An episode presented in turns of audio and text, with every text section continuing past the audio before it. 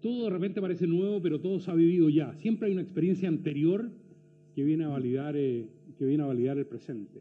A mí la historia de Copa América que más me ha gustado, preparando esta, esta cita del 2015 en Chile, es la del 56.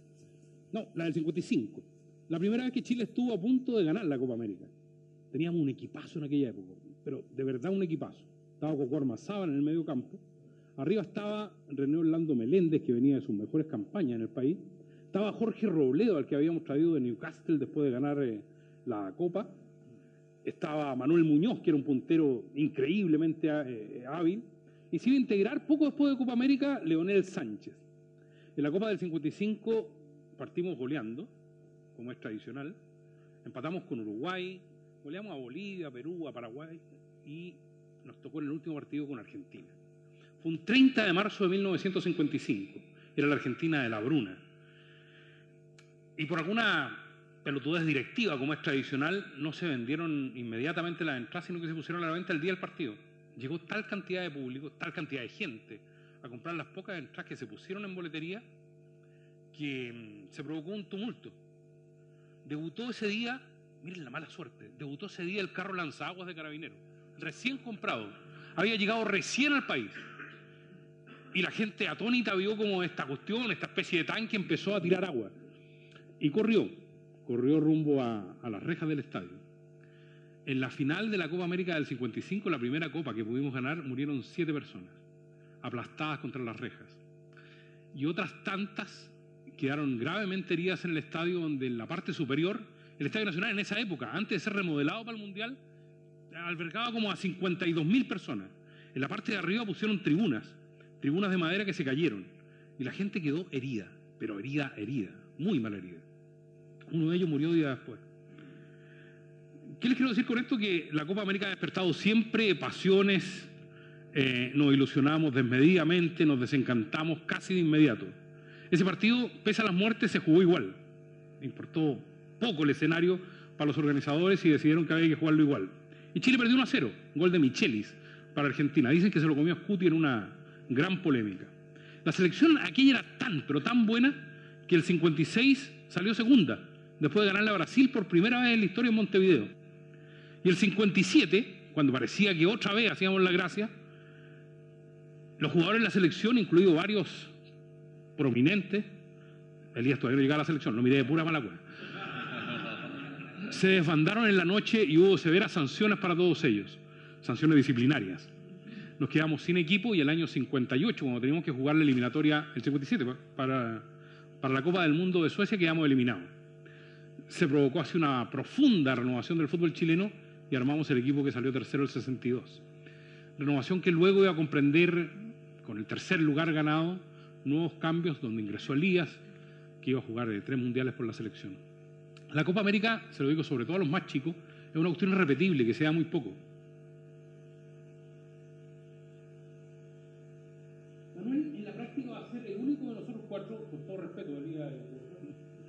Que va a haber la próxima Copa América en Chile, porque van a pasar 40, 44 años en rigor, porque esta fecha le corresponde a Brasil y a nosotros nos toca la otra. O sea, 44 años más Tesano, ya viejo como el sapo y dando jugo seguramente, va a estar comentando esa Copa América que nosotros ya no, no vamos a poder disfrutar. Pasa cada tanto, pasa como los cometas. Y en ese sentido es muy importante lo que, lo que hagamos. Elías jugó tres mundiales, el 66, el 74 y el 82. Pudo ser cinco. ¿Pudiste ser? Sí, pero ustedes se equivocaron en el 78, en un equipo al que costaba traer jugadores y esas cosas. El 78 que quedamos eliminados, y en esas cosas impresionantes del fútbol chileno, el 79 se renovó el equipo y están a punto de ganarlo, Liga. En tres finales y, con un cabezazo el Pato Yañez y casi, casi se lo hace Fernando, ¿no? Así es. ¿Qué significa jugar una Copa América?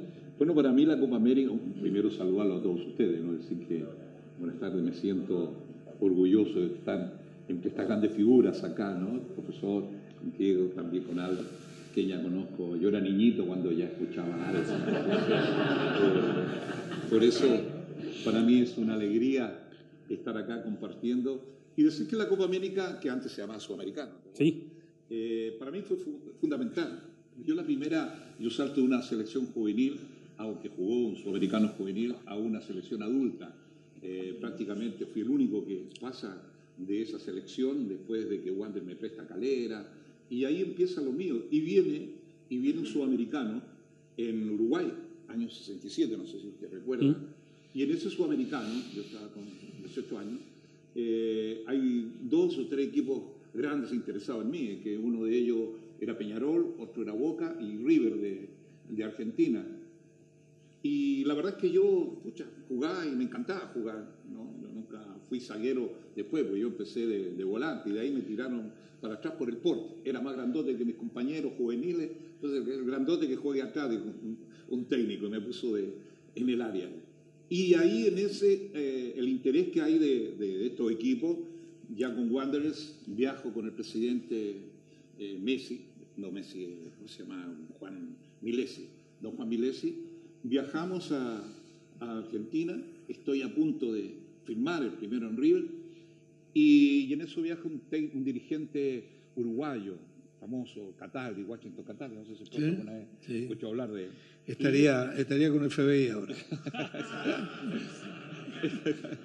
Y viajo y me dice, ¿sabes qué? A las 7 de la tarde se cierra el libre pase. Yo quiero que tú firmes en Peñarol, sí o no, contraté una avioneta, me pegué un susto, nunca he viajado en una avioneta en dos motores, cruzando ahí todo, no, el río La Plata ahí. Llego allá, vamos, y después arreglamos la plata. Ahí sí que firmé y ahí me quedé, eh, afortunadamente digo, porque fue un paso muy lindo por Uruguay y por Peñarol, ¿no? donde creo que maduré, maduré muchísimo como, como jugador, porque agarré un Peñarol que era campeón del mundo, acuérdate que eran gira y gira todos los meses, todos los años a Europa, enfrentar a los grandes equipos, y ahí uno se acostumbra a jugar a ser de casa donde vaya, donde vaya, y yo creo que siempre he estado agradecido. No sé, siempre me he preguntado, si no sé si en Brasil me hubiese ido tan bien si no paso por Uruguay o voy directamente de Chile. A lo mejor, pero me queda siempre esa duda porque...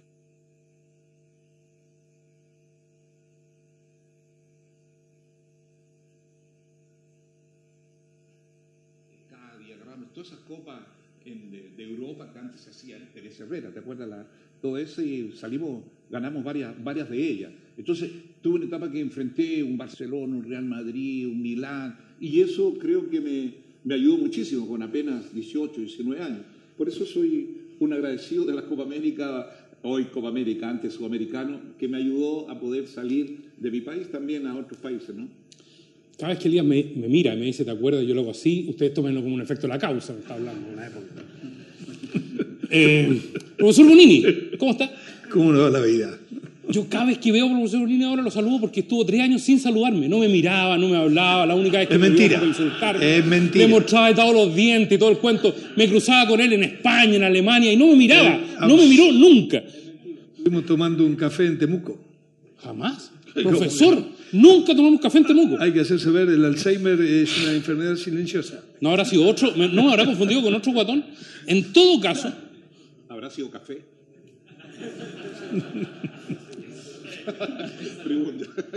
La Copa América, muchachos, reúne a eh, seguramente los mejores equipos del mundo y a las mejores estrellas del mundo. Implica una lucha total y absoluta porque el campeón de Copa América es, eh, es durante un muy buen rato una vitrina muy importante para jugadores que van a ser eh, contratados eh, por los principales clubes europeos.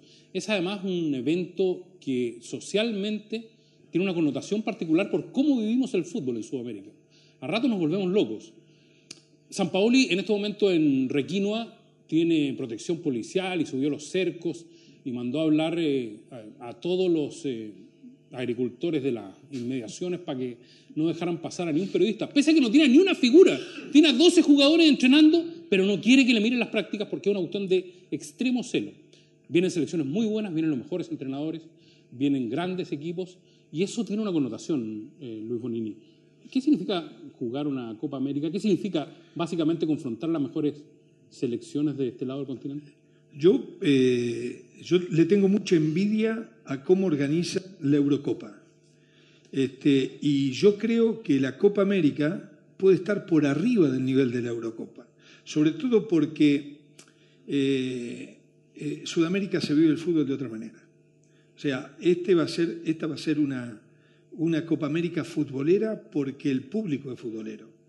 Y con la suerte, a mi entender, que va a ser una Copa América espectacular, porque eh, a mí me ha tocado participar, por ejemplo, yo me acuerdo de la Copa América de Paraguay, yo estuve con Argentina y ese, a, esa, a esa Copa América nosotros veníamos con jugadores muy rodados y decidimos ir con un equipo muleto, un equipo alternativo, porque nuestro problema era la eliminatoria. Acá no se va a dar eso. Acá las elecciones, las, las candidatas tienen que venir con lo mejor, porque Chile es local, porque eh, Brasil viene con Dunga y Dunga ya sabe lo que es ser cesado. No nos olvidemos que Brasil, después de los Juegos Olímpicos de Londres, cesó a Mano Meneses. Entonces, si le va mal, Dunga también puede ser cortado. Argentina tiene que salir campeón y el técnico sabe que tiene que salir campeón porque necesita consenso que no lo tiene. Colombia viene en estado de gracia. Colombia, la gente colombiana le pide a Colombia que salga campeón de la Copa América, pero viene con un equipo espectacular, o sea, de la revelación del Mundial. Uruguay viene con el recambio y ojalá sea verdad que después del, sea verdad entre comillas para un futbolero, no que sea justicia, que después de las elecciones hagan un indulto y Luis Suárez pueda jugar, porque eh, a mí me encantaría verlo jugar a Luis Suárez en, en un partido. Entonces, ¿qué es lo que quiero decir? Que esta Copa América no va a ser devaluada. Esta Copa América futbolísticamente va a ser espectacular. Y, yo creo que vamos a tener la suerte de poder verla. Ustedes que son futboleros, ¿se acuerdan de la última Copa América, no? ¿Quién salió campeón? ¿Y segundo? ¿Y tercero? ¿Y cuarto? Ok. Uruguay fue al Mundial, ¿no? Fue por repechaje. ¿Paraguay? ¿Perú? ¿Y Venezuela? No, ¿cómo? No fue. O sea, Manuel, en estas eliminatorias que se juegan inmediatamente antes de, la, antes de las clasificatorias, ¿conviene más jugarse la vida o conviene hacerse el gil y, apostar a ir a, Rusia? Tomando solo la experiencia en la última Copa América, o sea, no... hay, que, hay que jugarse la vida, hay que jugarse la vida. Eh, para mí esta Copa América es la culminación de un trabajo que eh, tuve la suerte de compartir con la mayoría de los integrantes de, esta selección eh, una, suerte de carrera paralela. Yo por mi lado empezando en el periodismo y estos jugadores empezando en sus clubes y uno los vio crecer y avanzar y, ir eh, derribando mitos y triunfando ellos respectivamente en distintas partes. Yo he tenido la suerte con, con mis años de, vivir cosas muy importantes para el deporte chileno. Yo creo que lo de las medallas eh, de, de, Nico Mazú, ponte tú, eh, la, victoria de, de, Colo Colo en la Copa Libertadores son hitos importantes en la historia del deporte chileno que uno al vivirla se dio cuenta que era capaz eh, Chile de, lograrlo. Eh, yo a esta selección le tengo un aprecio especial, no solamente por lo que comentaba de los jugadores y de haber visto a Alexis en Cobreloa y haber visto a Bravo en, en Colo Colo y ver cómo de jugadores sencillos y de jugadores trabajadores hoy son figuras mundiales. También me tocó vivir, por coincidencia de la vida, la campaña de, la U eh, en la Copa Sudamericana donde conocí al cuerpo técnico, donde me di cuenta también de cómo se puede evolucionar en, una idea y, creer, por un lado, a lo mejor en tener un ideal, que es el fútbol ofensivo de San Paoli, pero también darse cuenta durante el campeonato que, podía cambiar, que por ejemplo en la final nunca se me va a olvidar que nos sorprendió a todos poniendo una marca personal de, de Álvaro Acevedo al, al X González en Quito, que, que son distintas situaciones que me van ilusionando con que este es el momento. Ahora, justo, justo, todas las elecciones vienen muy poderosas, justo, justo nos tocó una Copa América donde Argentina no solamente tiene a Messi, Tevez, Agüero, los tres goleadores de las ligas más importantes del mundo, sino que además no sale campeón en el 93. Eh, justo Brasil viene con, lo que mencionaba, la presión, el profe, con la, presión de Dunga, el papelón del Mundial, la cuestión de los Juegos Olímpicos. Justo viene Colombia con una generación histórica, Uruguay, bueno, ha salido campeón varias veces acá y con los uruguayos yo la verdad nunca, nunca hay que mirarlo en menos porque tiene una cuestión de mentalidad, pero esa mentalidad justamente creo que es lo que nos ha faltado siempre como, como país y esta generación, yo creo que más allá de lo futbolístico, que es muy importante, y ojalá que nuestra elite, nuestros jugadores top lleguen de la mejor manera, yo creo que lo más importante acá es creer que vamos a ganarlo. Porque futbolísticamente a lo mejor eh, la tenemos tan difícil como otras veces, más parejo arriba, digamos, a veces era más malo el nivel y estábamos más cerca de ese nivel más malo. Hoy tenemos un equipazo, justo los otros tienen un equipazo, pero, pero yo creo que aquí la, clave puede ser la mentalidad, creer que como chileno se puede ganar, que podemos ir y triunfar en cualquier lado a, nivel masivo. Antes había ejemplos como Elías, eh, Zamorano en su momento, que, eh, de manera aislada tuvieron éxitos internacionales, pero pero acá hay un grupo grande que gana, que gana en, Italia, que gana en, España, en Inglaterra, que gana en Brasil, que, sabe lo que es ser campeón y que sabe lo que es pelear contra los grandes. Eh, Mico Albornoz, para no quedarnos en la super elite, el otro día marcó, está bien, era un amistoso y todo lo que quieran, pero supo ¿ah? levantar a Neymar Jr. cuando había que levantarlo y tuvo personalidad. Y esa es la personalidad que, con que yo me ilusiono. Esa es mi gran ilusión para esta Copa América, que sea que sea eh, finalmente eh, lo que ya, y aquí dejando todo lo periodístico de lado y la carrera, que es lo que uno quiere desde que le gusta el fútbol, que Chile gane algo y es como que este es el momento. Esta es la mejor generación de la historia, ¿no? Creo, no, no sé si... Eh, bueno, el fútbol es por lo que consigue, no saca nada con dominar todo el partido si pierde 1-0, ¿verdad? La posesión, ¿usted no le gusta la posesión? A mí no, me gusta, pero yo creo que el fútbol para mí sigue siendo la, la selección del 62 la mejor, porque salió tercera. Yo no jugué en esa selección, sí pude compartir con todo ello, pero salió en tercero.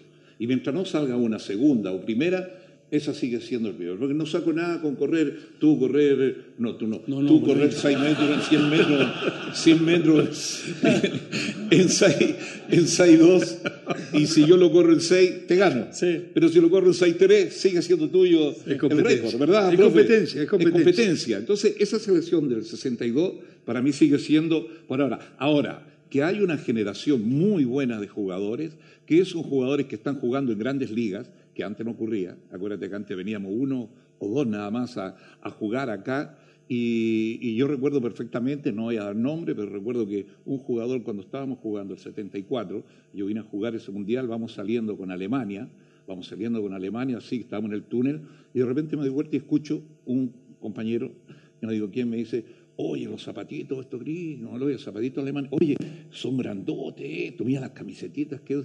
Me di vuelta y tuve que echarle una, una chilenada, no me acordé de la mamá de él, me acordé de todo. Entonces tuve que decirle, no, se acabamos a jugar, porque yo venía de Brasil, había enfrentado a Pelé, Rivelino, o sea, en, Uruguay, con Rocha, con todos esos, grandes clásicos. Entonces para mí el rival eh, no era mirarlo para arriba, tampoco mirar para abajo. Entonces ahí tenemos que darnos cuenta que esta selección, esta selección, la mayoría de ellos juegan en grandes ligas en grandes ligas, todos están jugando en Italia, en Inglaterra, en Francia, o sea, no tienen motivo como para andar o asustados, no. Y además son buenos jugadores, es muy buena generación y yo espero que, bueno, están en Chile, que no vengan con eso, a mí me mata cuando eso me carga, cuando dicen, no, es que la presión, ¿qué presión?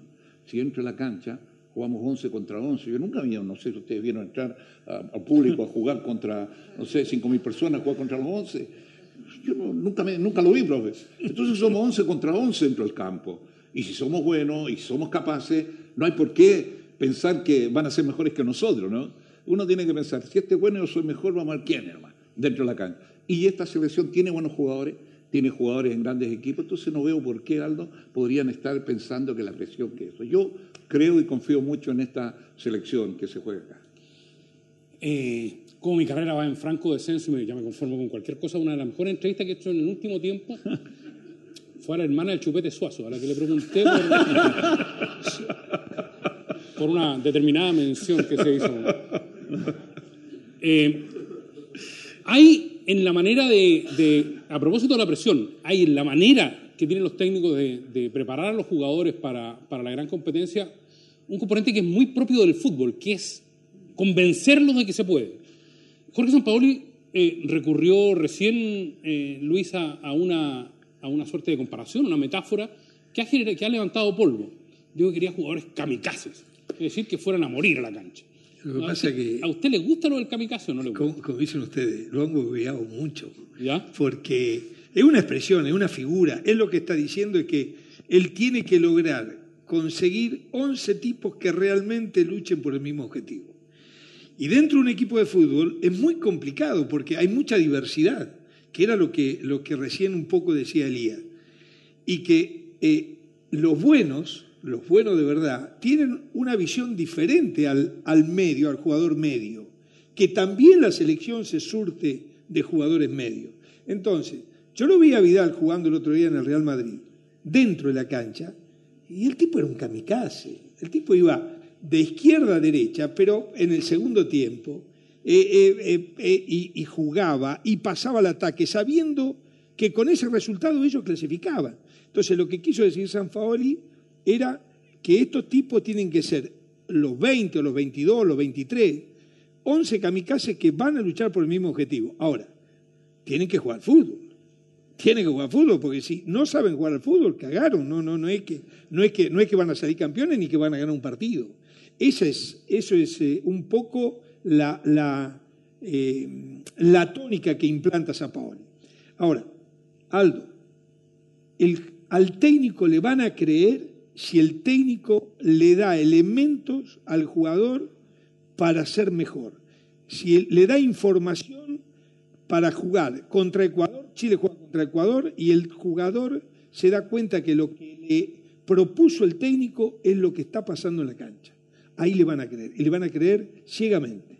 Si no, por más que le grité, que le diga, que lo palmee, el jugador no te va a creer. El jugador, eh, yo hablando con Guardiola un día me dijo, yo le pregunté a Guardiola cómo hacía él para salir del Barcelona, ir al, al Bayern y convencer a jugadores que habían ganado todo, o sea, que habían ganado todos los torneos que disputaron, cómo los hacía creer en una idea diferente del juego que él tenía. Y él le dijo, mira, la única manera que ellos me pueden creer es si me quieren. Y ellos me van a querer, me van a querer si yo los mejoro. Y esa es la idea, o sea, de que San Paoli pueda armar con este, entre comillas, nueva selección, porque todos los periodos son nuevos, con esta selección, que pueda armar una selección con mejor juego que la que tuvo en Brasil y con la misma creencia que tuvo la de Brasil, porque la de Brasil le fue a jugar a todo de igual a igual. Entonces, si San Paoli logra de eso, Chile es candidato. Me ofrecieron un pituto, Manuel, hace poco, te lo juro, que es verdad, y, no, y todavía no lo puedo aceptar, es bueno. Me llamaron de la BBC para que escribiera un artículo. Estoy dispuesto a compartir la plata con ustedes porque les voy a pedir eh, la... Con no. una sola pregunta, la clave es una sola. ¿Por qué Chile no ha ganado nunca la Copa América? Es súper simple. Entonces, el tipo que me llama, que es un editor inglés, me dice, oye, Venezuela, Ecuador y ustedes son los únicos que no han ganado la Copa América. La han jugado local, la han jugado con buenas generaciones, han, han estado a punto, pero nunca la han ganado. Eh, y ahí estoy, estoy seco frente al computador. Sí. ¿Por qué crees que no hemos ganado nunca una Copa América, Manuel de Tesano? No, yo creo que son razones distintas en cada caso. Siempre perdemos, pero no, no siempre es la misma razón. Eh, eh, bueno, me encantaría tener la respuesta para algo así. Imagínate a mí, me pasa. Yo creo que va por el... Sí. Yo creo que va por el lado, por el lado mental, finalmente. Eh, o sea, si uno encuentra todas en todas las finales un punto en común, yo creo que la cabeza falló, de no creérselo, no creérselo en algún punto, no, no, no, no sentirse capaz, sentirse inferior. Eh, a mí me llama mucho la atención eh, la mentalidad de los, bueno, viviendo en Argentina y conociendo muchos uruguayos, eh, la mentalidad para pa enfrentar los campeonatos. Para ellos no es eh, noticia que Tigre llegue a la final de la Copa Sudamericana. Eh, Arsenal la haya ganado a pesar de que le cambiaron el reglamento en el entretiempo. Han tenido siempre esa ayuda. ¿Ah? Y el árbitro. Y el árbitro. Y el árbitro. Pero hay veces que no tienen el árbitro, pero tienen la mentalidad siempre ganadora. Está en el ADN. Y eso es lo que yo hacía referencia al principio. Yo creo que es, es, lo que más me ilusiona de esto, que los jugadores crean. Después, bueno, en el partido te puede pasar cualquier cosa, hay autogoles, hay penales perdidos, hay, hay accidentes. Pero, pero yo creo que, que la mentalidad es clave. Y, y, y, hay, un, hay un tema que ha sido muy polémico, que tiene que ver con el claustro y, y Requinua y todos los chistes que se hacen al, alrededor. Pero fíjate que yo soy un partidario absoluto del claustro de la selección. Porque del monasterio, tú hablas de monasterio, ¿no? Monasterio, claustro. Eh, yo viví como reportero la Copa América anterior y yo estoy seguro que una de las razones por las que Chile no, la, no, llegó a la semifinal es porque los jugadores están chatos, chatos concentrados. Estaban en el Hyatt, en el centro de la ciudad, estaba la marea roja, que es muy linda cuando uno ve los partidos, pero al, 20, al día 20 uno los quiere matar a todos, de verdad. Vayan a conocer la ciudad, muchachos. Están acá instalados en la plaza todo el día tocando el bombo. Los jugadores no podían desca de descansar, no podían salir con su familia. Se les metían en la pieza de los hoteles, eh, los tenían que sacar escondidos por el casino y al frente del casino había una situación muy interesante nocturna que tentó a más de algunos, sobre todo a la vuelta, entonces la concentración se perdió. Y yo creo que así como hay problemas futbolísticos y, de, los jugadores y tácticos, también hay una responsabilidad del hincha, que tenemos que ser menos ansiosos y eso es, un, es un, mensaje muy difícil de, entregarle a una sociedad que no es muy futbolizada, eh, yo diría, en el promedio general. O sea, en, en Argentina, Uruguay, el porcentaje de personas futbolizadas es mucho mayor que la de acá. Acá hay gente futbolizada, todos somos tan futbolizados como el más futbolizado de allá. Pero hay un montón de gente que le gusta el fútbol solamente cuando juega la selección, que no entiende mucho eh, de los aspectos eh, que tienen que ver con la concentración y con el entrenamiento silencioso. Entonces, yo creo que es importante que cada detalle se tome en cuenta. Para mí están tomando cada detalle. Si después no funciona, bueno.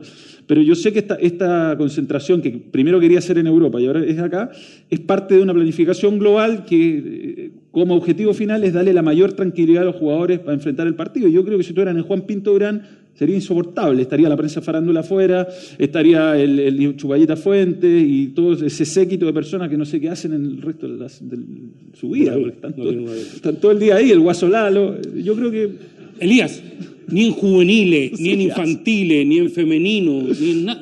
¿Por qué nunca hemos logrado a nivel de selección ganar algo? Nos falta, como dice ese, poquito, ¿no? Eh, mira, yo soy un convencido en cuanto a la las concentraciones muy largas no son buenas. No son buenas. Recuerda para nosotros para el 74. Yo te llevo a la escalera, de hecho. ¿Cuánto tiempo pasamos con seis meses concentrados? ¿no? Yo, pucha, hasta una gorda así que había en el hotel estaba, estaba linda. y un momento que se veía deliciosa, ¿no? Alguna vez pasar así era ¿qué se ríe? Es permanente que hacen de los gordos. No, pero era demasiado, era una cosa así, y con cierta edad también, pero... los gordos viejos también tenemos atractivo. no, yo creo que realmente la concentración larga termina por, por cansar. ¿Por qué? Porque se empiezan a formar grupos, se empiezan a formar grupos. ¿no? Entonces este grupito ya tiene, uno se junta más con este y el otro ya como que está más celoso, oye, y este, entonces empiezan a, formarse los grupitos y ahí comienzan los problemas. Yo no soy de, concentraciones largas, yo me acostumbré en Uruguay mismo a ese Peñarol que llegábamos a las finales de las Copa América, todo no habían tantas concentraciones de esa manera. El problema es que los dejan libre a los muchachos y hay bautizos. sí, bueno, es que eso va. Uno, hoy, hoy, hoy yo creo que tienen que estar seguros que son profesionales. Además, uno tiene que tener también, saber, por lo menos yo siempre pensé que uno es ejemplo y es un poco espejo para muchos niños, para muchos niños, y tiene esa responsabilidad social tiene una responsabilidad social. Si el niño me ve que yo me peinaba para acá, al otro día aparecían todos peinados para acá. Si el niño ve que yo hago esto en la casa, hacen eso lo mismo. Entonces uno tiene que tener, yo seguí estudiando, terminé de cuarto año, este, me quedé en cuarto año de ley, pero no necesitaba estudiar. ¿Pero qué decía yo? No, que vean que yo tengo que estudiar, tengo que estudiar. Hice, hice leyes y después hice periodismo, te conté que hice también periodismo, pero ¿para qué? No para, mm, para ser el periodista o el abogado, para demostrarle que además Además, hay que tener estudios. Entonces uno, uno trata de, de, mostrarle a los niños un camino, porque los niños imitan, imitan lo bueno y lo malo. Tratemos que imiten lo bueno, o sea, eso es, un pensamiento muy, muy personal. ¿no? Luis, sería injusto eh, preguntarle por qué no hemos ganado la Copa, por qué, no, por, por, qué hacerlo cargo de eso. Entonces quiero cambiarle la pregunta. ¿Por qué podemos ganarla ahora? ¿Por qué podemos ganarla ahora? Porque eh, hay eh, jugadores que están eh, en competencia internacional, en la máxima competencia. Eh, vos recién nombrabas Albornoz. Albornoz juega en un equipo, digamos, chico de Alemania, pero es una liga fenomenal. Díaz juega en un equipo que va a pelear el descenso, pero juega en una competencia fenomenal. Yo siempre trato de, ejemplificar, y esto no es mío, lo aprendí de, un viejo entrenador que tuve yo, que él decía, el, gran jugador, el jugador de élite, primero lo hace papá y mamá. Segundo lo hace las buenas costumbres adquiridas en el entrenamiento. Y tercero, un poco lo que dijo Elías, no sé si la hace la alta competencia. O sea, la alta competencia nos pasa a diaria a todos. Todos ponemos nuestros mejores recursos al servicio de la dificultad. Si no tenemos dificultad, estamos tranquilos. Y le pasa en, el ámbito sudamericano a los equipos grandes cuando juegan el primero, el que va primero, el equipo grande que juega contra un cuarto quinto, se aflojan y le cuesta ganar el partido. ¿Y por qué? Porque no ponen todo, todo su talento. Estos tipos como Alexi, como Vidal, como los que están jugando en Alemania, o sea, tienen que poner todo su talento, ejercitarlo para vencer al rival. Y eso hace que el jugador venga mucho. Yo estoy feliz y por ahí San Paoli está totalmente en desacuerdo, los técnicos generalmente están en desacuerdo, yo estoy feliz que Vidal pueda jugar este partido de Champions, por más que llegue dos minutos antes de la, del, del partido con Ecuador. ¿Por qué? Porque juega contra el mejor. Y eso a Vidal lo va a hacer crecer, aunque pierdan día cero, lo va a hacer crecer. Eh, que, el, Pato Díaz pueda jugar eh, este partido tan trascendental, un tipo que viene de una lesión y hace dos meses que no juega y juega tres partidos seguidos con la máxima presión, lo va a poner con toda la antenita despierto. Entonces, yo creo que Chile tiene experiencia, Chile, yo una vez ejemplifiqué que la, primera vez que fuimos a jugar contra España, mire, este cuento es verdad, nosotros tuvimos tres años para poder jugar con España, en la época mía de la selección, porque España no lo veía a Chile como rival. Entonces, no, no quería, no quería, no quería. Fuimos a jugar el partido ese contra España, que creo que perdimos 3 a 1, que nosotros hicimos un gran primer tiempo. Y, sí, en Villarreal. Y cuando terminó el partido, había jugadores que estaban desesperados por sacarse fotos con, los españoles. Hoy o sea, eh, eh, eh, Vidal va y juega en la cancha del Real Madrid y le empata y no tiene problema, y el otro, y Orellana juega el último minuto, hace la jugada del gol y asiste. Entonces, han perdido eso de que estos son mejores, ¿no? Yo soy igual que vos, y se vio en el Mundial. Entonces, con experiencia, jugadores rodados en su máximo nivel, ¿por qué no? ¿Por qué no? Ahora, como dijo Manuel, que está jodido, muy jodido, difícil, difícil. Pero ¿por qué no? Yo creo que Chile tiene argumentos como para ilusionarse, no mucho, pero tiene argumentos como para ilusionarse, como Colombia, como Argentina, como Brasil. Yo lo veo.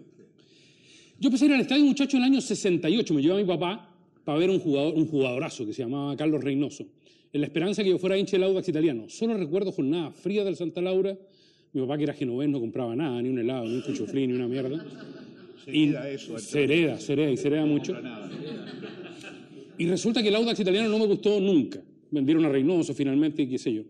El año 69, en un partido del Audax con la Unión Española, en la Unión Española jugaba un puntero que se llamaba Pedro Pedro Arancibia. No, Pedro Pedro Arancibia. ¿Qué pelotudez más grande? ¿Quién se puede llamar Pedro Pedro Arancibia? Se llamaba efectivamente Pedro Pedro, le decían Pedro Pedro, era tartamudo no sé. El hecho es que no fui del Audax italiano, ni con Reynoso siquiera, sino que me gustó la Unión Española por Pedro Pedro Arancibia. La anécdota demuestra dos cosas. Una, lo pelotudo que soy, es decir, que no me gusta el fútbol bien gustado, que no me gusta el fútbol a la larga, sino las pelotudeces que pasan dentro de la cancha. Pedro Pedro no hizo historia nunca, jugó en Everton y en el Everton, Y la segunda es que el paladar es distinto. A mi papá le gustaba mucho Reynoso, yo la verdad estaba muy chico para comprenderlo. Reynoso fue un gran jugador, pero tuvo muchos problemas en la selección. El tema, muchachos, que les voy a, que les voy a consultar tiene que ver con eso, con los paladares, con quién les gusta, con cuál es el Pedro Pedro de cada uno. ¿Quién va a ser, eh, quién va a ser Elías, en tu criterio? Te lo voy a preguntar de otra manera, porque eso tiene un, afán predictivo que no, no, tiene sentido. ¿Cuál es el jugador que más quieres ver en esta Copa América? Pregunta difícil, ¿eh?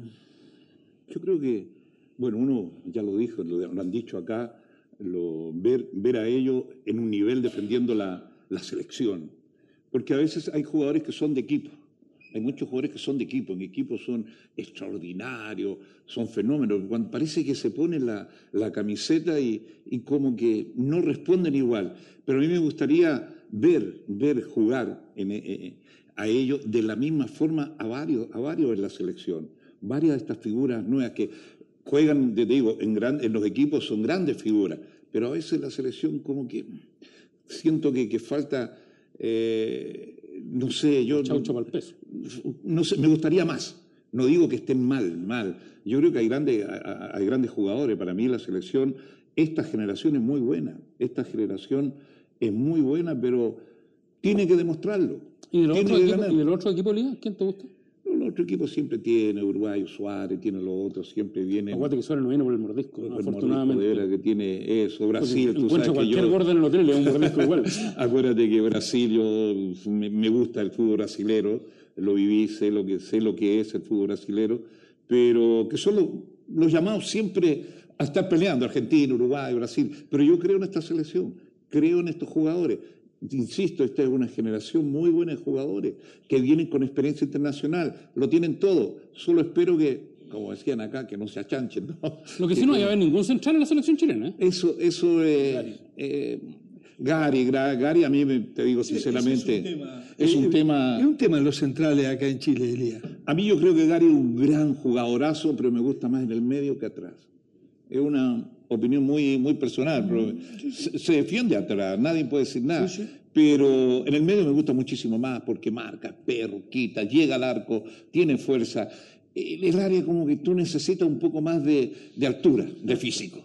Es una opinión... Bueno, somos chicos. No. No, no nosotros, pero. claro, El tema, el tema es siempre comparar contra quién compito, ¿no? O sea, Exactamente. si, si, si este no está, ¿quién juega? Claro. Entonces ese es un tema. Por eso A pesar de decía que Chile ha tenido el tema, el jugadores- tema de los centrales en Chile Claro. es un tema, es un tema. Yo creo que eh, también tiene que ser un tema de desarrollo. De Chile se tiene que decir, Chile tiene que decir, a ver, ¿dónde estoy no produciendo jugadores? Y el tema de los centrales en Chile eh, es un tema a nivel internacional, estamos hablando. De los laterales. Entonces, no, no, eso se arregla. El tema es, eh, a ver, a ver, a ver, a ver, no, porque acá hay centrales. Pero se le ha dado la importancia, por ejemplo, a Rocco, se le ha dado la importancia, Pero se lo ha ayudado, se lo ha ayudado. ¿no? Sí, pero la oportunidad no es un partido. El jugador no se forma en un partido. Eh, son, tiene que rendir. opiniones, son opiniones, Son opiniones. eh, eh, aprovechándolo Elías, el tema de los centrales. A mí los centrales, eh, yo encuentro que realmente, eh, por favor, yo creo que Gary es un gran jugador, pero me gusta muchísimo más en el medio que hay atrás. No es que lo haga mal, es como que de repente en el partido, yo técnico, pucha, me falló, no tengo más cambio, ya anda tú para que me supla un poco. Eh, eh, eh, ahí puede ser, pero a mí me, me encanta Gary ahí en el medio. La pregunta es abierta para Chile y para los que vienen. Y, bueno, Yo te quería decir, lo- mi jugador, el que quiero ¿Ah? ver, antes de que cambiemos de tema. Eh, yo quiero ver a Vidal. Yo creo que a Vidal eh, lo hemos visto un montón afuera, pero en la selección, si bien ha tenido algún partido bueno en eliminatoria y todo, en el Mundial no lo tuvimos. Pero es que Vidal no tiene puesto, Manuel. ¿Qué puesto? Pero ¿De está qué puesto igual, juega igual que en la Juventus. Hoy está jugando A la derecha del volante de contención. Sí, pero está jugando un- un- de un volante, eh, él está jugando al lado de Marquisio, Pirlo está jugando atrás, está jugando de un volante suelto, o sea, un A mí, creativo. a mí me no gustaba, creativo, me gustaba vuelta. mucho Vidal cuando salió de zaguero centro. Que jugaba muy bien de central. Salía jugando, tenía Pero iniciado. Borghi lo puso ahí una vez y se le taimó. pues. Sí, claro. Ah, lo, te que digo, pasa que, yo lo vi. que pasa que Yo lo vi ahí. eh, lo que pasa que Arturo es medio kamikaze para jugar. ¿no? Era lo que hablábamos ahí recién, ¿no? Medio- A, a mí me parece es que capaz de tirar un caño dentro del área chica, Arturo. el, Sí, resulta el- el mejor, fantástico. el mejor Vidal a mí me parece que no lo hemos tenido en partidos realmente relevantes. El- en el Mundial, eh, Ah, el Mundial jugó jugó en 30%. una pata Al 30%. y así todo marcó ciertas diferencias. por presencia. Eh, y yo creo que ese es el gran salto de calidad que da, porque uno Alexis lo ha visto en el Mundial jugar bien, a Gary para hablar, eh, Claudio Bravo también ha tenido grandes partidos en, en, eh, situaciones importantes, pero Vidal por X motivo, había algún técnico que lo ponía lateral izquierdo, en el Mundial contra, no, no era él, era el No. técnico, el técnico, Vidal fue como siempre rotando de posición en la selección en la era Bielsa, y, en- y después con San Paoli jugó algunos partidos importantes, pero se lesionó en el Mundial y yo la verdad es que esto amistoso de acá hasta, hasta la Copa América no le doy tanta importancia. Encuentro que la gente se vuelve loca con los amistosos, que Chile con Irán, que no sé qué. La verdad es que es un amistoso y a estos jugadores, en la medida que van creciendo en sus carreras, cada vez les importa menos, aunque digan que les encanta vestir la camiseta y todo, es un amistoso y cu- cuando 60 partidos en el año no vamos a ver la mejor versión de ellos nos están matando por, por- porque ya tienen el lugar seguro. Entonces, yo quiero, me encanta, yo creo que Chile da un gran salto de calidad teniendo el mejor Vidal que, que hasta acá no lo ha podido exhibir. eh, ¿Y de los de afuera? y de los de afuera, ojalá no vea a nadie. Que no aparezca el. No. Que Messi, que se caigan que los Messi juegue súper mal, pelee con Tevez, ojalá, de nuevo. Y, mm, de los colombianos sigan la tendencia a lesionarse un poquito, a bajar el nivel. A mí me gustaría eh, eh, ver, ver el salto de calidad de Alexis. O sea, yo estoy esperando ese salto de calidad de Alexis. Eh, Messi, obviamente, a mí Messi me divierte mucho, porque realmente me divierte. Y James. James es un jugador que el partido que jugó contra la Juve no me gustó como jugó, pero es un jugador fantástico. En el Mundial me encantó. Uno, tiene es que uno ha visto jugar y ha jugado contra un Maradona, un Pelé, un Platini, un Cruyff, toda esa gente marcando y ahí. Entonces, tú ves esa diferencia de repente que falta como que, no sé. Estoy empeñado desde hace años en un proyecto casi personal que es conseguir el archivo, el archivo secreto del deporte chileno, con cuestiones que faltan, ¿ya? Eh, la carrera de Manuel Plaza y esas cosas. Y hay un partido que nadie ha visto, nunca nadie vio, que es el partido del 73 de la Unión Soviética. Dicen que Elías le pega una patada a Blochin que es de antología, pero de antología, que lo manda a la tribuna. Y a propósito de eso, cuando dijiste que ha jugado con tanto, ¿cuál, cuál fue la patada que más te dolió pegar? No, no me dolió, todos me gustaban pegarla. Cierto placer. no, lo que pasa es que Blochin era un jugadorazo, ¿te acuerdas? Pero ¿por qué, ¿por qué te ¿Por qué te ensalzan las patadas? nunca no era lo tuyo. no, si no era lo tuyo. Era elegante hasta para pegar patadas. Y hay una anécdota, es que la anécdota es mucho más larga porque dicen que Machuca era sordo de esta oreja y no te escuchaba. Lo que pasa es que había un puntero y Machuca dice que un jugador lateral que era medio sordo de cano.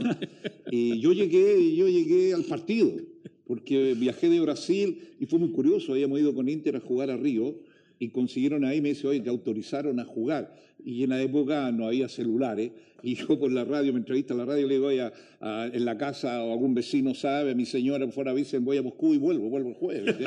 Entonces, y realmente me fui con lo opuesto, ¿te acuerdas? Sí. De un calor que tenía ahí en Río. Y llego allá, en París me está esperando, me esperaba un dirigente. Llego allá y no hay ningún dirigente esperándome tenía el pasaje hasta Moscú, pero en París me, se suponía que en verdad, bueno, en París alguien me pasó 100 dólares y compré un, un jerseycito eso subido en el aeropuerto y me lo puse debajo. Imagínate, venía de Río, que era 40 grados, a llegar allá. Bueno, digo yo, y me empiezo a averiguar cómo llego a Rusia. ¿no? me dice alguien, mira, por Alemania. Fui ahí, hablé un poco, fui y consigo pasaje a Alemania. Y en Alemania digo, bueno, ahí hablo con, de nuevo con, el, con LAN Chile. Llego allá y estaba cerrado LAN Chile, ¿no?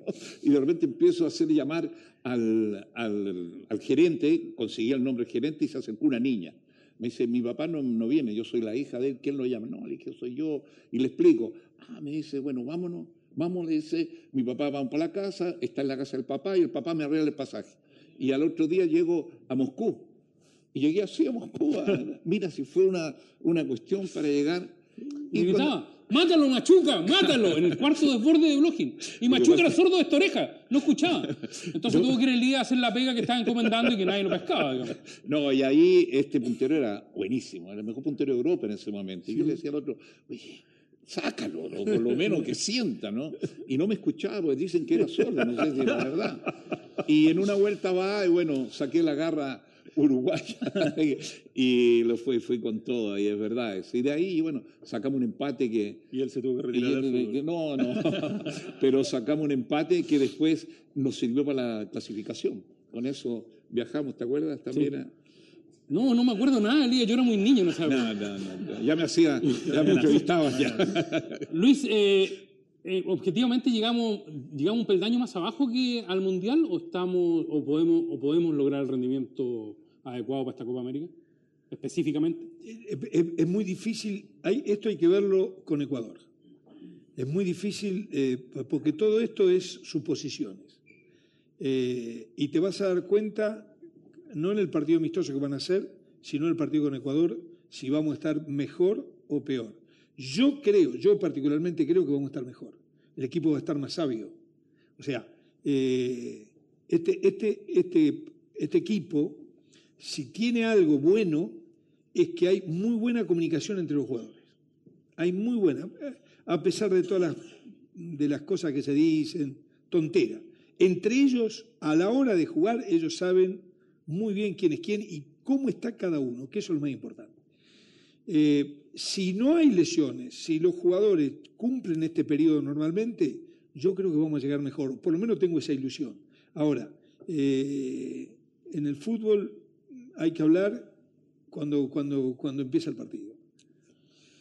Vamos a ir a la ronda de preguntas. ¿Le puedo hacer una pregunta bien específica, Luis? En, en la época de la selección compraron un refrigerador grande que era para el jet lag, ¿no? Sí. ¿Servía para pasar la caña eso, no? Se lo pregunto por una cuestión bien específica, porque quiero uno para la casa. digamos. Te voy, te voy, a, te voy a contar algo y, y, y con eso también fue como los kamikazes. También nos han hueveado bastante, como que era el freezer para la carne que llevamos para el asador y todo eso. Cuando voy a la Juve, este, yo tuve la suerte de poder reunirme con los preparadores físicos de la Juve, estuve un rato largo y después me mostraron las instalaciones. Han desarrollado una cámara que entra, o sea, ni vos ni yo entramos, Elías tampoco, Manuel sí, muy, muy, muy, es una cámara que vos entras parado, eh, 160 grados Celsius bajo cero, te meten tres minutos, 160. Sí, No, te meten tres minutos. Pues yo le pregunté, la nuestra era 8 grados bajo cero. Te meten tres minutos y realmente te produce una vasoconstricción tan potente que eh, realmente eh, después de ahí vas al, al agua caliente y te produce una vasodilatación y hace que todo lo que es contractura, esas pequeñas lesiones que se producen en los entrenamientos, esas le- pequeñas lesiones eh, fibrilares, se, se recompongan en el momento. Y yo miraba y decía, ¿le saco una foto o no le saco una foto? ¿Y no lo probó? 75 mil dólares. No, 75 mil dólares salía. La de acá salió, salía 25 mil dólares, pero nos salió barato porque fue Made in China. Trajimos los planos de... Metieron a nuestro jugador en una máquina made in China. No, Ma- Ma- Made in Ah, Chile. nuestra- ah, Made in Made in Chile. Ah, Porque Chile. trajimos los planos de FIFA y la, la hicimos acá. Bien. Bueno, con el gentil auspicio de la FIFA y la Confederación Sudamericana hemos desarrollado esta conferencia. Quiero ahora decirles que eh, hay preguntas. Sean lo, más breve, sean lo más breve posible, identifiquen a quién quieren hacer la pregunta, por favor, y identifiquen a, sí- mismos. Doctor, por favor.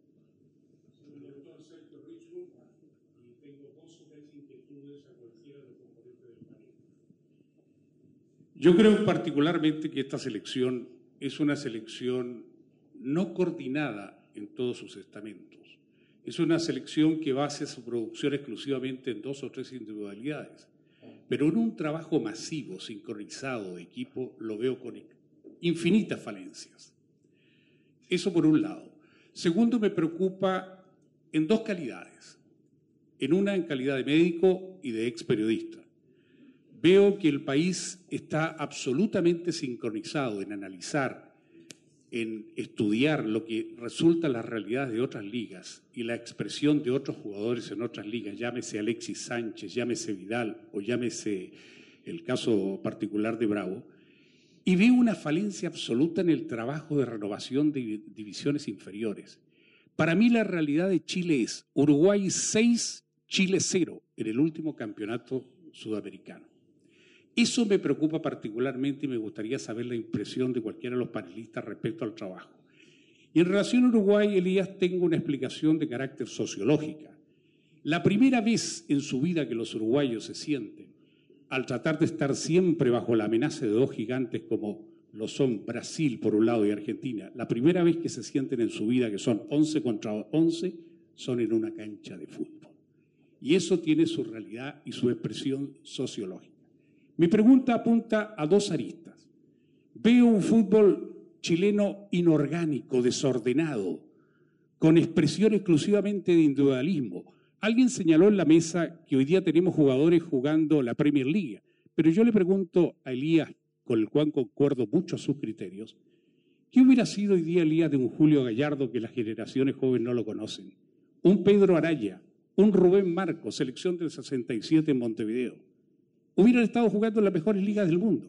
La globalización nos llevó a que estos jugadores jueguen con un acierto que no trasciende a una expresión de carácter colectivo. Me preocupa, por un lado, un fútbol acéfalo, sin forma, sin trascendencia en sus divisiones inferiores.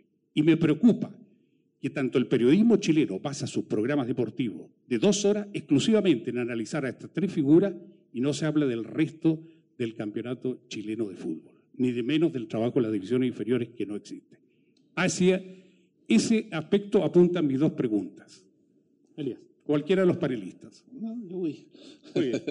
voy ahí, siempre voy al frente. Eh, yo creo que, y lo hemos conversado, Julio Gallardo era un jugadorazo, profesor, jugadorazo. Era Rubén Marco, Pedro Araya, Eugenio Méndez, ¿se acuerdan también de Santiago Wander? Eran Pastelito Méndez, eran grandes, grandes jugadores en la, en la época. Pero eh, yo creo que hoy, hoy hay otras cosas, está la televisión, está internet, está cosas que lo hacen más. Quizás esos jugadores hoy día estarían jugando en Europa, es probable, es probable que estuvieran jugando en, otro, en otros lados, ¿verdad? Y eso hacía que antes los grandes jugadores se quedaran acá. Por eso hacía una competencia, era, usted jugaba un clásico, ya sea la Chile con Católica, Colo Colo la U, Wander Everton, Calera la Quillota, San Luis, eran todos clásicos, todos, todos clásicos que se llenaban los estadios, todos, eh, recuerda que a veces acá en el estadio ponían sillas alrededores porque se llenaban, se llenaba demasiado eso. Y eso se ha perdido, eso se ha perdido. No, no, no sabría decirle cuál, cuál es la razón, pero sí creo que Chile sigue teniendo buenos elementos, una buena generación, lo, sigo, lo vengo diciendo, y yo espero que eso le dé también al público, al público que ahora se queda más, eh, se queda más en casa viendo por televisión el, el partido que yendo a los estadios. Y a lo mejor eso le ha quitado también un poco esa efervescencia, ¿no? Me parece a mí, no sé. Para mí, De los como- juveniles contesta de sano, sin enojarse, sí, profesor Sí. Bonini. estábamos juntos ese día al 6 a 0. ¿Se acuerda? Sí. pasaron otras cosas. ¿Cómo olvidarlo? Eh, sí, sí, sí. Primer set. No, re- respecto al, respecto al- a ese tema, yo creo que y voy a hacer una pequeña opinión que tiene que ver con que cada el fútbol tiene sus épocas. Hoy Alexis Sánchez juega en la Premier porque se puede jugar en la Premier. Un jugador en los 60 no hubiera podido tocar la pelota en la Premier como Alexis Sánchez, porque eran puros pelotazos, canchas barrosas. Eh, cada jugador en su momento. La pelota ha cambiado de, peso, cambia con la lluvia, las canchas eran mejores, eran distintas las condiciones para los visitantes. Yo creo de verdad creo que no es buena idea comparar futbolistas de otra época e imaginarse cómo serían ahora, porque hasta las reglas del juego han cambiado. Entonces, esa es mi opinión respecto a las comparaciones de época. Ni Pelé jugó en Europa, o sea. Que en la época de Europa, fíjate que cuando a mí me quiso llevar Real Madrid, me quiso, anduvo muchos años o mucho tiempo detrás mío para llevarme a España. Pero era la década del 70, entonces yo tenía, estaba, vivía en Montevideo y bien internacional de Porto Alegre, que está cerquita, porque Pelé nunca jugó en Europa. Claro, Rivelino otra nunca época. jugó en Europa y en esa época era más, estaba todo más acá, antes no, no se salía, ¿no? Por eso a lo mejor las competencias eran, no sé si mejores o qué, pero Distintas. estaban distintas. Distintas, distintas. No estaban digo ni mejores ni peores. Claro, distintas. todos cada, estaban acá. cada jugador ¿no? en su época. Claro. Y respecto a lo otro, un tema muy profundo que tiene que Pero hay jugadores que jugarían en cualquier época. Sí, eso sí. Eso Eso sí. hay jugadores que jugarían Sí, en se, adaptarían a, a las Sí, condiciones del momento. Ahora, Pedro Pedro Arancibia, un jugadorazo. jugadorazo. Pedro, Pedro, hay un montón. No, se ríen, pero era un jugadorazo. Un jugadorazo. No saben lo que era Pedro Arancibia. Y respecto a lo de la división inferior, yo creo que aquí hay un tema súper profundo que tiene que ver con la comercialización del fútbol desde los jugadores que tienen 12 años. Un jugador del otro día debutó en el Real Madrid, el famoso, no me acuerdo, es 16 años. ¿Qué iba a pasar con él a los 18? O sea, es una locura, no terminó su proceso formativo. Y de ahí para abajo, ¿qué nos queda a nosotros? Lo hacen firmar a los 12, las familias están vueltas locas porque firman con el Granada y Griega, y así se pierden jugadores como Campos, ¿se acuerda que era un jugador palestino? Hablado, que jugaba- juegan lo mismo que algunos juegan acá en Liga, el- lo, mismo. Vean los partidos del Granada B, del Mallorca H, todas estas cuestiones que juegan, es lo mismo que ir a jugar a la Liga Oriente, y yo te diría que el nivel no es, no es muy disímil. Entonces, eh, es tanta la enfermedad por, por fichar y por, por meterse 500 mil euros de una, que, que el proceso formativo está absolutamente viciado y prostituido. Los clubes eh, han hecho su- lo suyo también, incluyendo esto de los siete extranjeros hace varios años, que si yo soy entrenador, me estoy jugando el pellejo, prefiero tener un jugador argentino de 25 años con experiencia en torneos argentinos que jugármela por un cabro que tiene dos partidos en primera división. Estoy salvando mi cabeza, obvio que lo haría eso. Entonces, eh, en su momento Salas aparece y tiene la oportunidad de ser titular en la U por una, un- cuestión reglamentaria, más allá de su calidad, pero por una cuestión reglamentaria jugó y claro, el primer partido todos se dieron cuenta de extraordinario. Estoy haciendo un caso demasiado, a lo mejor exagerado, pero Salas jugó por una regla del sub-20 en una Copa, en una Copa Chile, que había que tener un sub-20 en cancha. Y, y hoy eh, creo que están trastocados los valores. Hay mucha gente que está metida en el fútbol, que está metida por negocio, que ni siquiera es hincha de los equipos de los que es presidente. que está metido por cuestiones políticas, que está metido por, por- por- por ganar plata. Y, y hoy el, el- el hincha eh, cada vez tiene menos acceso, tiene cada vez mer- menos participación, y es súper injusto porque el fútbol finalmente no existiría como negocio si no fuera por los hinchas y por el interés de la gente. Entonces yo creo que eh, para mejorar las divisiones inferiores y todo eso, tienen que juntarse los dirigentes y hacer un plan realmente serio, empezando desde, desde- desde los 12 años hasta eh, las oportunidades que realmente tienen los jóvenes de actuar en forma profesional. Eh, muchachos, acá. Eh, me voy a colgar de lo que decía Don Elías, eh, esto del 11 contra 11, eh, y llevarlo también un poco a, a lo que es lo extrafutbolístico.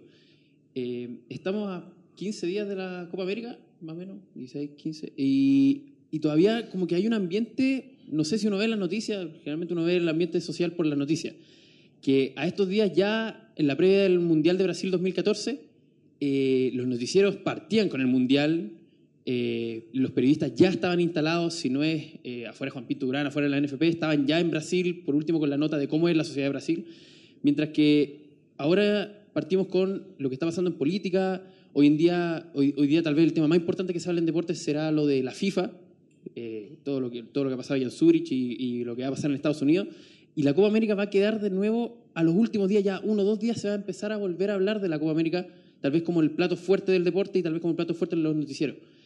Eh, la pregunta es, este ambiente, que no sé tal- si tal vez ustedes tienen el mismo análisis social de lo que está pasando, eh, ¿le, está- ¿le jugará en contra de la selección? ¿Le jugará a favor a la selección? Lo que vivía Brasil también, esta presión que tenía de salir campeón eh, y que Brasil los días anteriores, eh, anteriores a, a que iniciara la Copa estaba ya metido dentro de esa presión la selección brasileña. ¿Le jugará a favor o en contra de la selección chilena? ¿O le será conveniente a San Paoli que nadie esté hablando de la Copa América o que muy pocos estén hablando de la Copa América y siga este encierro mientras que otros temas son más importantes? Yo, no- ¿El que quiera responder ahí? yo creo que Aldo, Aldo que es periodista, que él tiene la- el pulso. No entiendo la pregunta, ¿me lo podéis repetir? Esto de que, no sé si hace el mismo análisis, siento de que no se está hablando mucho de la Copa América, jugar a favor o en contra de la selección. Sí, yo hablo de la Copa América todo el día. Es que depende de qué perspectiva lo mires. o sea, Sí. había, una, había una época, te quiero decir que había una época en que tú tenías que eh, pararte para cambiar la tele, uno. Lo que ya es una cuestión rara, por lo tanto estabas obligado a ver el mismo noticiero siempre. Eh, dos, que había una época en que había alguien que seleccionaba las noticias por ti, ¿ya? Había un editor que decía, estas son las noticias más importantes del día. Pero hoy es, es un anacronismo, lo que me estás planteando es un anacronismo total. Es decir, si tú querés eh, escuchar y ver de Copa América, te puedes pasar el día viendo y escuchando Copa América. Te puedes meter a sitios de internet, puedes ver canales internacionales, puedes ver foros en distintas matices. Manuel de Sano acaba de confesar que ve partido Granada B. No, he visto videos, no es lo mismo. Nunca tanto. Ve partido Granada B. O sea, podéis ver, hoy día podéis ver lo que queráis, básicamente. Si tienes paciencia, si tienes recursos, si tienes un computador y si tienes internet. Es verdad. qué se hable o qué no se hable va a depender de ti. O sea, tú te puedes pasar el día eh, escuchando y hablando de Copa América, pero obviamente si veo un noticiero, el noticiero tiene que hablar de los escándalos políticos de este país, tiene que hablar de las tragedias de este país, tiene que más o menos, más o menos seleccionar noticias de acuerdo a lo que es el parámetro informativo. Eso para la generación de ustedes es un facilismo. Eso de que el periodismo, no sé qué cosa. Tú hoy, a mí me gusta... Sí, por eso. A mí me gusta el cine, el cine erótico italiano. Tengo 42 sitios para ver todo el día el cine erótico italiano y no me atrevería a decir, nadie habla del cine erótico italiano. Objetivamente. ¿Cuál es la hoy, película mejor ahí? malísima. Me gustaría. Una. Eh, después te voy a contar una anécdota con el profesor Bielsa, gloriosa a partir del... Y la película italiana. La película italiana. Eh, no, no me digáis eso. O sea, si tú querías hablar de Copa América, si tú quieres ver lo de Copa América, podéis seguir minuto a minuto la operación de, de Valencia. O sea, créeme, había un sitio ecuatoriano que dio minuto a minuto cómo era la operación de Valencia en Manchester. Y eso yo creo que es un, un beneficio. Cuando yo empecé a estudiar periodismo, te lo quiero decir, ya enojado, no había visto nunca jugar a la Juventus, nunca. No vi jugar nunca al Real Madrid. En el año 78 no había cable, no transmitían nada. Con suerte veíamos los mundiales de fútbol, pero con suerte. La generación que hoy está estudiando periodismo ve, ha visto 2.228 veces al Real Madrid y ve al Granada B si quiere, ¿cachai? Entonces, básicamente, me parece injusta tu pregunta, no la voy a contestar. Hola, eh, una consulta. ¿Chile podría entrar eh, a jugar el primer partido de la Copa de América exactamente con el mismo equipo que entró a jugar el primer, equipo, el primer partido del Mundial. Eh, supimos lo que era jugar con Vidal a medias y todo, todo Chile expectante de que Vidal no se fuese a lesionar, que diera lo mejor, todos decían que no estaba bien, todos pendientes. Hay una pregunta que creo yo que está en el, en el medio ambiente. Tenemos el, esta es la generación, es lo que hay. De hecho, los profesores eh, han intentado ocupar otros jugadores en otros puestos y no hay más, y es lo que hay se nos lesiona Sánchez, se nos lesiona Vidal, eh, ni Dios lo quiera, y, y, se nos lesiona Bravo y tenemos un 50% menos del equipo. ¿Qué va a pasar? Perdón, pero usted perdón, es más catastrofista, le falta decir que a explotar, va a explotar todo Pero, no, una cosa, ¿qué va a pasar con, con esta generación si, si no tenemos nada más. lo mismo que le pasaría a Argentina se lesiona Messi, se lesiona Agüero, se pero, lesiona, pero, pero levantas una piedra y no, hay, pero no es lo mismo. No, es, lo mismo. Sabemos que no es lo mismo, pero tenemos mucho menos recursos futbolísticos que el resto. Tenemos, eh, honestamente, profe, usted que conoce bien el tema, tenemos más de dónde sacar más cantera. Sabemos que las divisiones menores no, en, en Chile no se pescan mucho. ¿Tenemos de dónde sacar? Yo tenía un, yo trabajé con un técnico que Carlos, Carlos Timoteo Grigol, que era el primo del que jugó en Wanda, de Mario Grigol. Que Carlos siempre decía, este, el que debuta lo, va a hacer mejor. O sea, uno siempre tiene que eh, tender a que, obviamente, en un equipo de 23, como es una selección, están todos capacitados para jugar. Claro, no es lo mismo que juegue eh, Alexis que otro pero es que, es que la fuerza la va a dar el equipo. Alexis va a ser como es Messi, como es este, Neymar, eh, va, a ser la, la, frutilla del postre. No, solo no lo van a ganar. Lo que va a ganar es el equipo. Entonces, hay que ver cómo está ese equipo, cómo llegan los diferentes jugadores, cómo se cohesiona, cómo están de la cabeza. Hay 20.000 detalles para eh, eh, ser candidato o no. Es verdad, Chile tiene, si vos lo comparás con Argentina, con Brasil, con Colombia, hasta con Ecuador, tiene un espacio de elección muy reducida. Pero es culpa de Chile, porque Chile tiene muy buenos jugadores, tiene muy buenos jugadores. Un poco voy a la pregunta del señor. O sea, yo creo que Chile necesita, no tiene que perder más el tiempo, y necesita desarrollar un sistema de captación de jóvenes, de protección, de alimentación, de entrenamiento, de capacitación de técnicos, de preparador físico, para ese plan que tiene que ser, para mi gusto, de 19 años para abajo. Y eso sale inversión. Eso es inversión. Y eso es inversión de la NFP para que Chile tenga mayores jugadores, que se promueva la competencia, hay, un sinfín de cosas que se pueden hacer. Pero es verdad que la división inferior en Chile está muy, eh, digamos, dejada a la mano de Dios. Ahora, que acá hay jugadores, hay muy buenos jugadores. Hay muy buenos. Y, en el fútbol local también hay muy buenos jugadores, muy, muy buenos chicos de 20 o 21 años. Ahora, tienen toda esa protección, tienen todo ese entrenamiento para lograr lo que lograron estos muchachos que están jugando en Europa o, en, México, porque eh, por algo es que el 80% de la selección está en el exterior. Entonces, ¿estamos protegiendo el fútbol infantil, el fútbol juvenil, como para lograr que esos chicos... Yo no estoy de acuerdo con usted que dice que estamos 6 a 0 de Uruguay.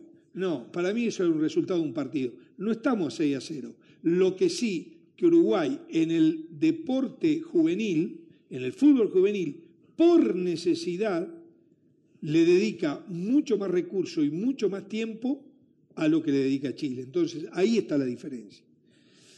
Eh, también comparto lo que dice Manuel. Si a Argentina se le, se le rompe Mascherano, Messi, empecemos a ver, empezamos a ver otro equipo. Pero lo que fundamentalmente hay que pensar que la fuerza del, del, resultado final la va a dar el equipo. Y si no, mira Cobresal. O sea, Cobresal no es un equipo para, para estar tirando cohete, pero salió campeón. Por algo salió campeón. por algo salió campeón.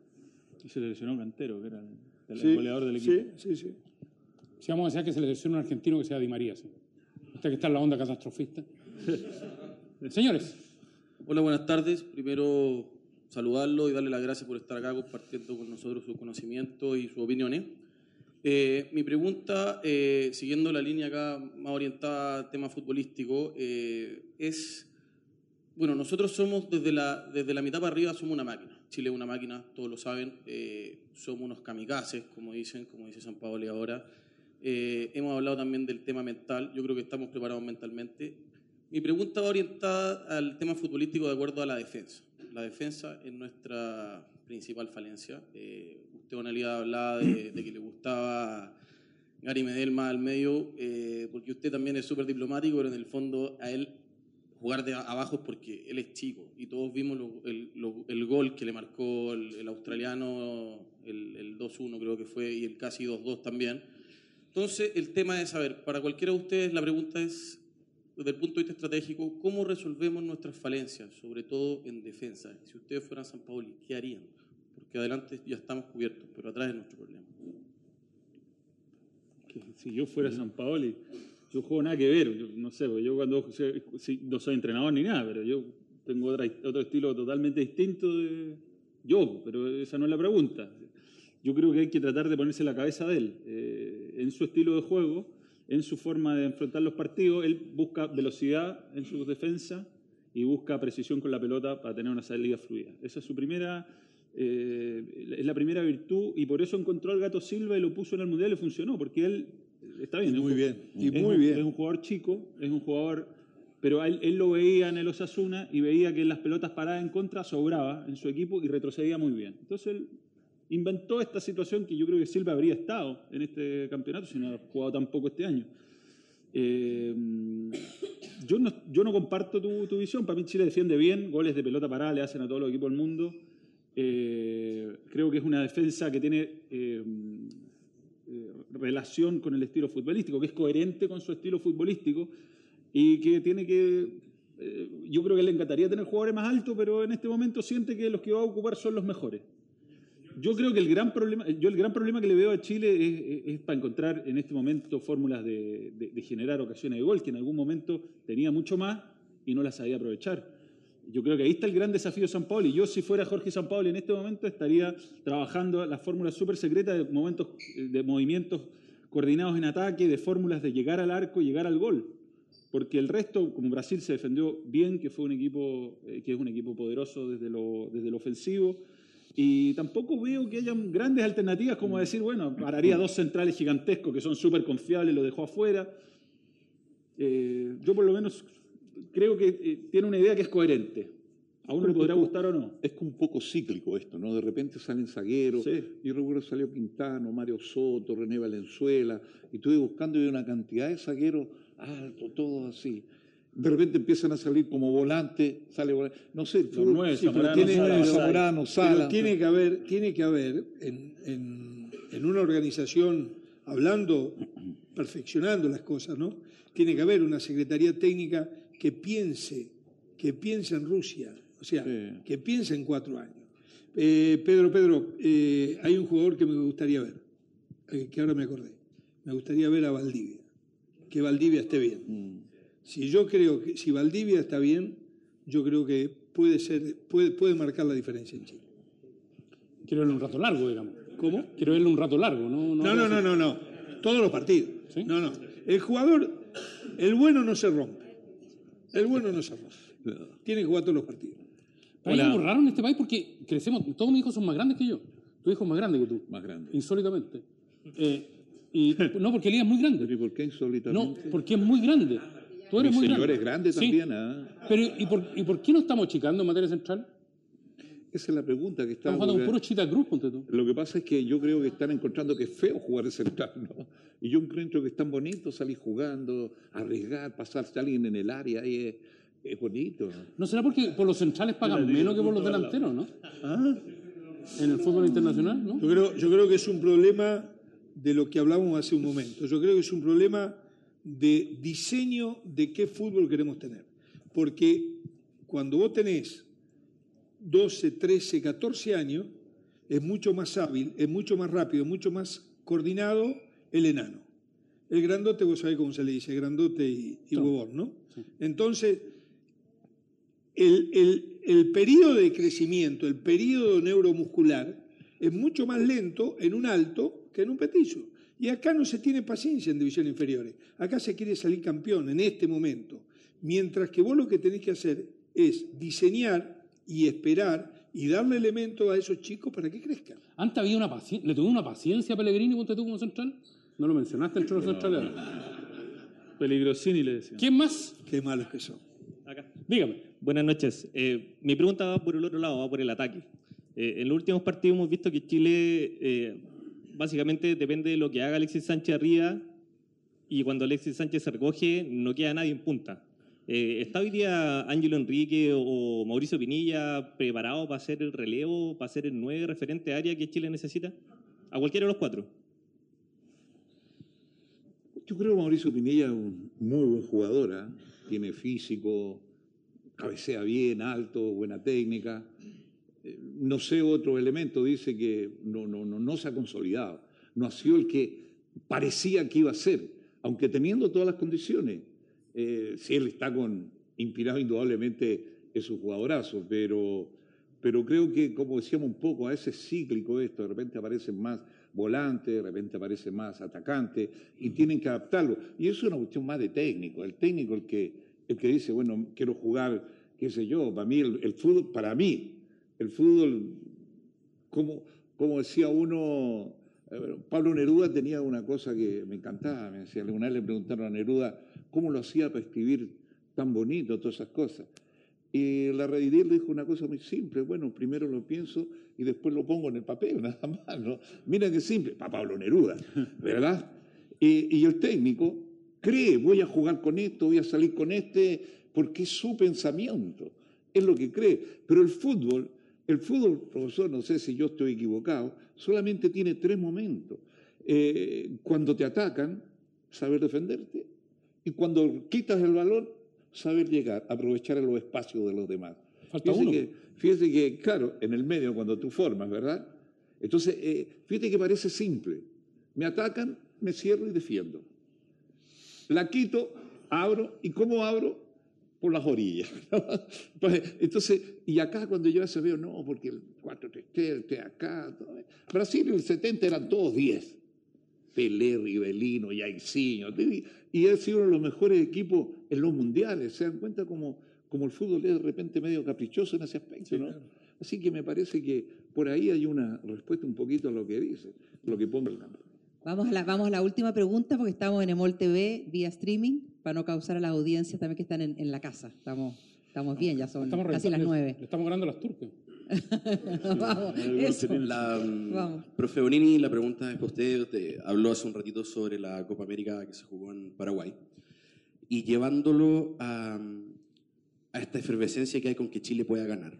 Eh, tenemos también una- unas grandes posibilidades de que en el primer partido haya una frustración. Y el, en la Copa América de Paraguay ocurrió un hecho muy extraño, que es que Martín Palermo falló tres penales en un solo partido.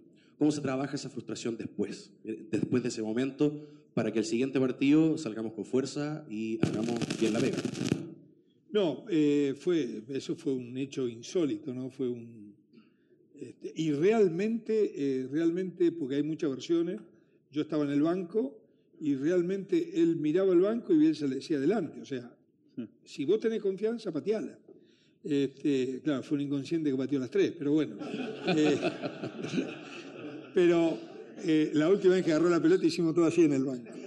Pero, pero eh, lo que uno trata después es de potenciar realmente la valentía del jugador, porque en definitiva, por un lado es un inconsciente, pero por el otro lado, el tipo, él, él estaba convencido que le podía dar el triunfo al equipo. Y lo, lo- lo- bueno era que los, los compañeros lo alentaban, no era que los compañeros, o sea, no hubo una voz de reproche, pero, pero, doy fe de eso, ¿eh? no hubo una, una, una, una voz de reproche. Ese fue eh, una Copa América, eh, no nos fue mal, a nosotros nos elimina a Brasil en semifinales por penales, y no nos fue mal porque el equipo era un equipo que nosotros queríamos ver jugadores nuevos. Pero eh, eh, básicamente, cuando eh, sucede eso, va un poco lo que hablaba recién, va a tener que ver mucho la cohesión que tenga el grupo. Ahí no te, ahí no te sirven mucho los psicólogos, toda, toda la ayuda externa que vos le puedas dar, no, porque después los que se quedan solos son los jugadores. Y los jugadores van a estar en la concentración, van a estar en la pieza, y ellos van a saber cómo revertir esto. Eh, yo creo que los jugadores, por lo que yo pude hablar con algunos de ellos, la tienen bien clara. Ellos saben que pueden, pero saben también, como dijo Manuel, que todos vienen, pero, pero realmente muy bien, muy bien. Quiero hablar en representación de los cuatro. Estamos muy sentidos con la gente que organizó este evento, porque dijeron que había venido más gente a una charla de Proust. De Proust, ¿no? De Proust. Los 100 años en el tiempo de Proust. Vino más gente a la charla 100 años en el tiempo de Proust que a la de Copa América. En busca del tiempo perdido. Em, es verdad, como dice por acá, tal vez el ambiente no está tan caldeado para Copa América, pero estoy seguro que esta charla fue mucho más entretenida que en busca del tiempo perdido. los 100 años. No me cabe pero ninguna duda. Y esa era de alguna manera la intención. Muchas gracias muchachos por la paciencia.